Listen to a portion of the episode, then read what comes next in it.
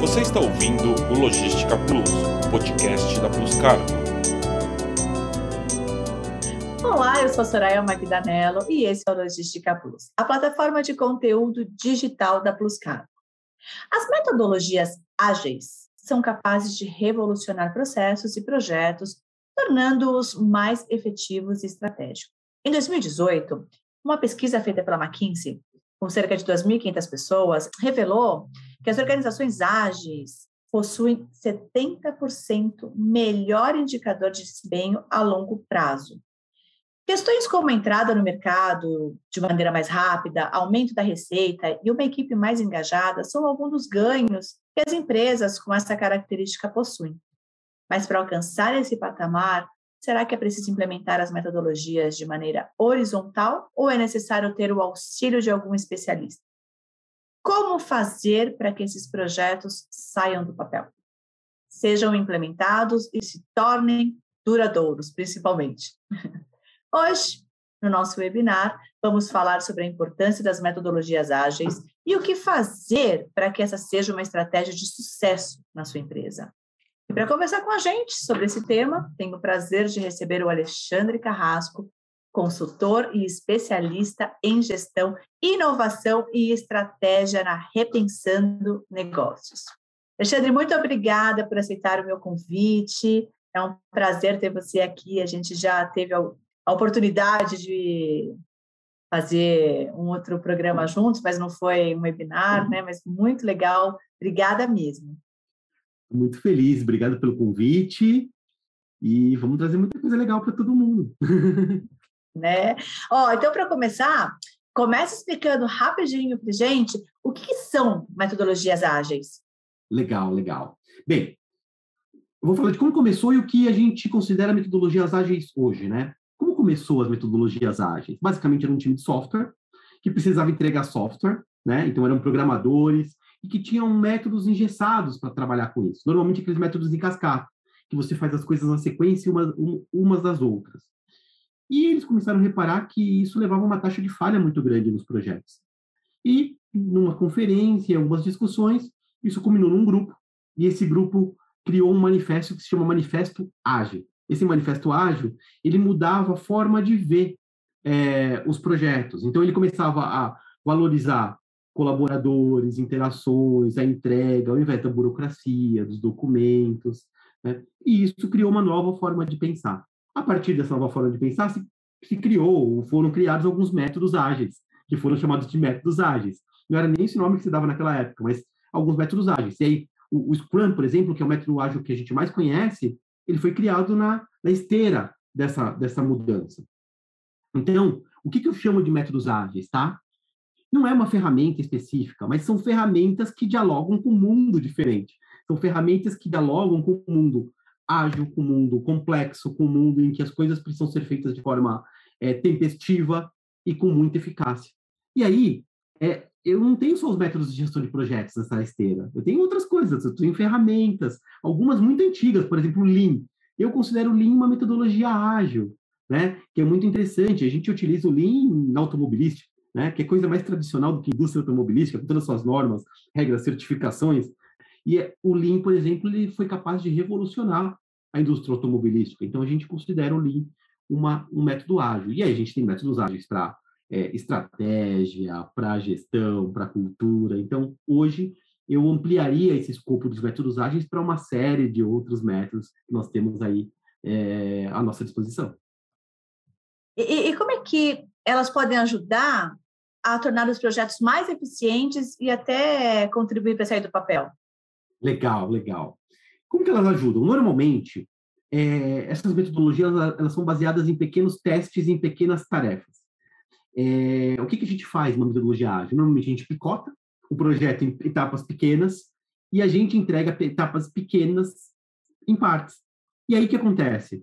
Se eu te entrego, se eu tenho um projeto grande e eu espero 10 meses para te entregar, eu vou te picotar esse projeto em 10 ou em 20 e vou te entregar uma parte a cada 15 dias. Você pode, inclusive, mudar essa parte. A gente pode descobrir no começo que isso tudo mudou, começo que os requisitos foram alterados e a gente pode tornar o projeto mais eficaz. Eu brinco que é uma casa, né? Imagina que eu vou construir uma casa, tá? Aí eu tenho um orçamento limitado para casa, eu tenho tempo que eu tenho que mudar, por exemplo, que minha outra casa vai ser devolvida, tá? Tem que devolver para o antigo proprietário. Eu posso começar a construir pela piscina, se eu tiver certeza que tudo vai acontecer. Mas pode acontecer de eu ter que mudar e só ter a piscina. Não sei se vai dar para eu mudar. Ou eu posso construir, começar a construir a casa sobre aquilo que é mais relevante. Eu construo primeiro os quartos, um banheiro, a cozinha, a sala, e pode até acontecer de atrasar meu projeto, mas o que, que vai acontecer?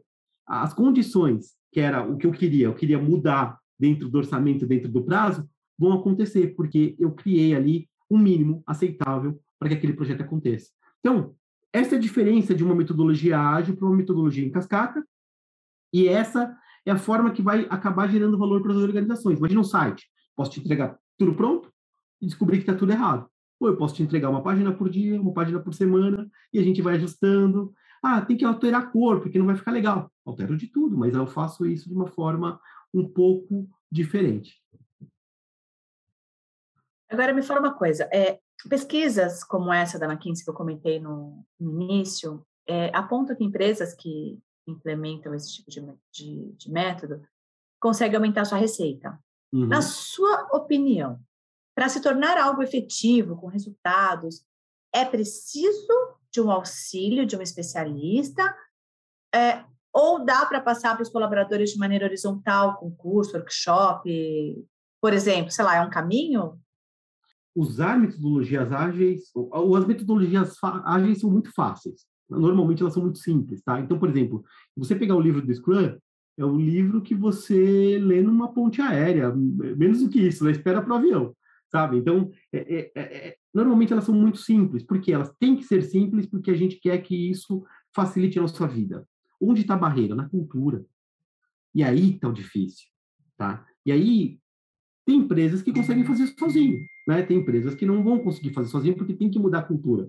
Então, é, eu tenho que começar a pensar que eu não vou ter, é, eu vou ter a visão do todo, mas eu não vou ter o todo planejado.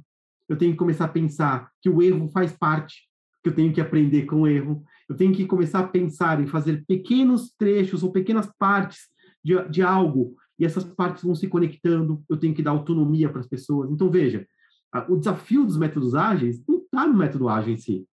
O desafio no método ágil está na cultura. E aí, um consultor ele pode ter, por exemplo, as, é, os atalhos né, que vão nos levar a melhorar essa cultura. Ele pode, por exemplo, mostrar coisas que já funcionaram para a gente. Agora, dá para implementar sozinho, como dá para implementar com consultor, dá para fazer curso.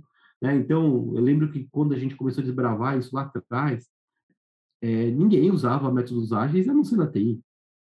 Né? Então, a gente teve que estudar. Naquele momento, é, foi debruçar e começar a estudar. Né? Hoje, você tem uma série de consultores, cursos ótimos que a gente pode buscar por aí. Então, dá para fazer os dois. Acho que a grande questão é qual a velocidade e qual e qual a dedicação que eu vou ter para fazer isso e para colocar isso na pauta. Agora, como trabalho híbrido, né? Uhum. Tem gente que tá todo tá tem empresa que está 100% remoto, né? Nós estamos 95% remoto. É, como que você enxerga duas coisas? Como que a gente consegue nos funcionários novos, nos, no, nas pessoas que não conhecem, não, não, vivem a cultura da empresa, como é que a gente coloca isso é, latente para que as pessoas entendam, para que as pessoas saibam a cultura da empresa? E, e como é que você também enxerga, é, como é que essas metodologias ajudam no regime do, de trabalho híbrido ou remoto? Aí, outra pergunta, né? Numa só? Complicado. Acho que nem eu sei o que eu perguntei. Não, não, mas ó, eu acho que eu consigo, eu acho que eu consigo responder essa pergunta sim. Olha, no trabalho remoto, é, as ineficiências que nós tínhamos no trabalho presencial, elas se escancaram. Esse é o ponto. Tá? Então, por exemplo, se eu não passar algo para você muito organizado para que você faça, não vai ser feito, porque eu não tenho condição de te perguntar a todo momento a, a, aquilo que tem que ser feito. E aí, tem uma coisa muito interessante, a gente tem que começar a se comunicar por escrito de forma eficaz, de forma clara, para que a gente possa tomar decisões assíncronas. E aí vem outro ponto que é importante para os métodos ágeis, que é a confiança, que é a autonomia.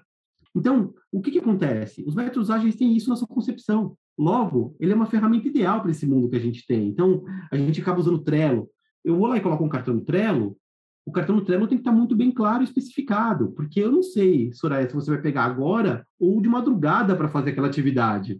Sabe? Eu não sei se você vai pegar aqui em São Paulo ou na China ou então no avião para fazer aquela atividade. Logo, eu preciso deixar claro para que você possa, na hora que você parar, conseguir concluir. Então, isso para mim é agilidade, sabe? É saber lidar com esse mundo complexo de uma forma organizada e, e conseguir entregar as coisas. Então, eu acho que neste mundo remoto, isso acontece. Outra coisa, indicadores, medições, né? Tudo isso pode ajudar a gente a trabalhar de uma forma um pouco mais interessante. E os métodos ágeis podem ser, ajudar demais nessa, nessa tarefa. Você tem um dashboard, por exemplo, em que ações a, a serem feitas, que estão sendo feitas e que, e que já foram feitas, dá para a equipe inteira, por exemplo, uma visão do todo. Você pode fazer isso num Trello, sabe? Você pode fazer isso num, num de, de, maneira remota, de maneira é, nas telas ou, ou, no seu próprio computador, e aí todo mundo começa a ter a visão do todo. Então, os princípios da gestão ágil são também princípios de uma gestão remota. Eu outro dia até criei um treinamento que foi bem bacana, era o novo normal, livrando-se de antigos problemas. Por quê? Porque a gente vai voltar de uma outra forma mas a gente não pode carregar os ranços que a gente tinha antes. A gente vai ter que mudar e mudar de uma forma é, inteligente e eficaz. Não tem como, a gente não vai escapar disso. Porque vai ter gente que vai mudar e vai fazer melhor que a gente se a gente não, não, não cuidar disso. É, e, e, mais rápido, né? A gente tem visto, visto essa geração nova, né?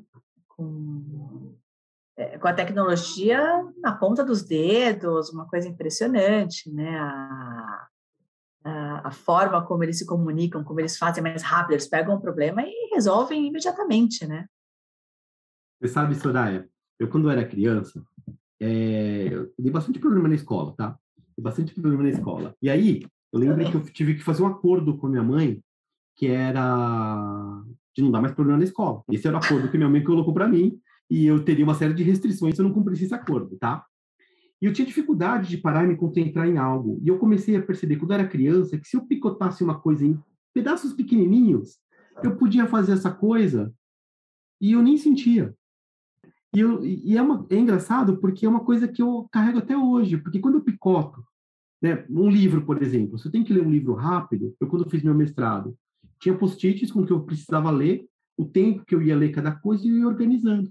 E era engraçado porque eu ia entregando muito mais rápido do que quando pegava uma coisa grande para fazer, porque eu parava, cansava, me distraía, e eu ia entregando. E aí, o que, que é interessante? É, eu aprendi criança que eu também mitigo o risco quando eu faço isso. Porque a partir do momento que você tem que entregar 10, você dividiu em 10 partes, você fez a primeira, seu risco é 90%. Se você fez a segunda, você só tem 80% para fazer. Então, até mesmo se você não atingiu 100%, você vai entregar um percentual interessante daquilo tudo que estava na sua mão.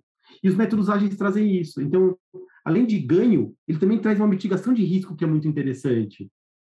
E, e, isso é legal nos métodos ágeis, sabe? A gente vai entregando, entregando, entregando sem ver. Vai entregando, vai fazendo. Bem, é, existe um mito, né? Tem gente que fala, por exemplo, que os métodos ágeis falham. O fato é, falha mesmo, assim como todo e qualquer projeto falha, sabe? Então, o método ágil não é diferente nisso. Embora é, essa pesquisa da McKinsey mostre isso, mas existem outras pesquisas que eu posso depois compartilhar que também mostram que os projetos ágeis falham, falham menos, né? É, todos os projetos podem falhar. A grande questão é, quando o projeto ágil falha, a gente detecta rápido.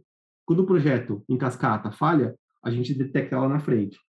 E aí, o prejuízo de detectar de forma prévia né, de forma antecipada e lá na frente, quando a gente já gastou, já investiu, já dedicou tempo, é, pode ter uma diferença imensa entre uma coisa e outra, né?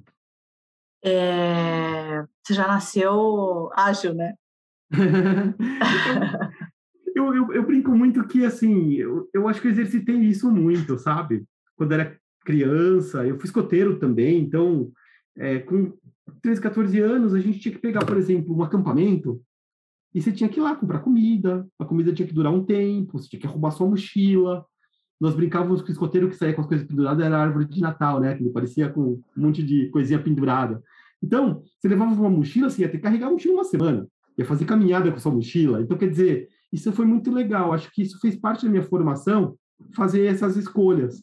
E fazer essas é. escolhas significa que a gente tem que carregar o mínimo, fazer fazer aquilo que é o certo, fazer aquilo que é eficaz, ser eficaz, tentar criar a, o arranjo correto para aquele resultado que você obtém. Isso me ajudou demais, assim. Isso, eu sou muito grato por todas essas experiências. Gente, agora para encerrar, eu gostaria que você comentasse é, como as empresas podem colocar indicadores para acompanhar o desempenho da implementação dessas metodologias. Bacana. Nossa, isso, essa é uma pergunta difícil, tá? Por que, que é uma pergunta difícil? Porque é uma pergunta muito customizada, cada empresa vai encontrar o seu arranjo. Agora, eu quero, eu quero subir um pouco, é, não só falar dos métodos ágeis, mas assim, o que, que uma empresa busca? Uma empresa busca resultado, ela busca produtividade, ela busca eficiência, ela busca satisfação do seu cliente. Então, o que, é importante a gente mensurar? Independente de eu estar aplicando o método ágil ou não, é se isso reflete na satisfação, na eficiência, na produtividade, no EBITDA, no lucro, tá? Porque esse é o resultado final de uma companhia. E aí a gente faz o quê? A gente implementa indicadores para acompanhar os resultados dos métodos ágeis dos projetos, mas a gente tem que estar sempre atento aos indicadores de negócio. Eu acho que esses são indicadores que vão dizer a, nossa, a verdade se isso deu certo para mim ou não. Ah, que conversa bacana, Alexandre. Que pena que acabou. Obrigada. Mas a gente faz outra. é, foi bastante enriquecedor é, entender um pouquinho mais sobre esse assunto. É tão importante, né? É tão necessário aprender a, a ser mais ágil, a, a ter a tua empresa na mão, né? Obrigada pela tua participação. Eu que agradeço. Eu acho assim, as metodologias ágeis são uma resposta muito interessante para um mundo que é complexo. É. Então, então, lidar com isso pode ser bem bacana. Obrigado por me chamar para falar disso. Eu fico muito contente Quero mais. falar desse assunto, eu adoro, né? E eu estou à disposição. Quando vocês quiserem conversar de novo, bater papo, estou aqui.